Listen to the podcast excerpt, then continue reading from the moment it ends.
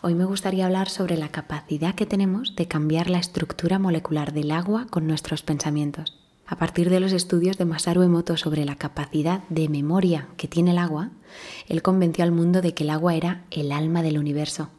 Pero todo se basaba en que la estructura molecular del agua registra las vibraciones de los sonidos, de las emociones, de los pensamientos.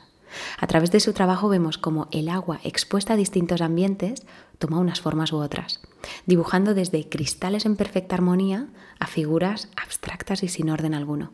Si somos un 70% de agua y la vibración de nuestros pensamientos, sentimientos y emociones provoca estos cambios en el agua, podemos imaginar que esa vibración que generamos a través de esos pensamientos también crea un campo electromagnético que no solo altera o armoniza nuestra agua interna, sino que también lo hace en nuestro entorno.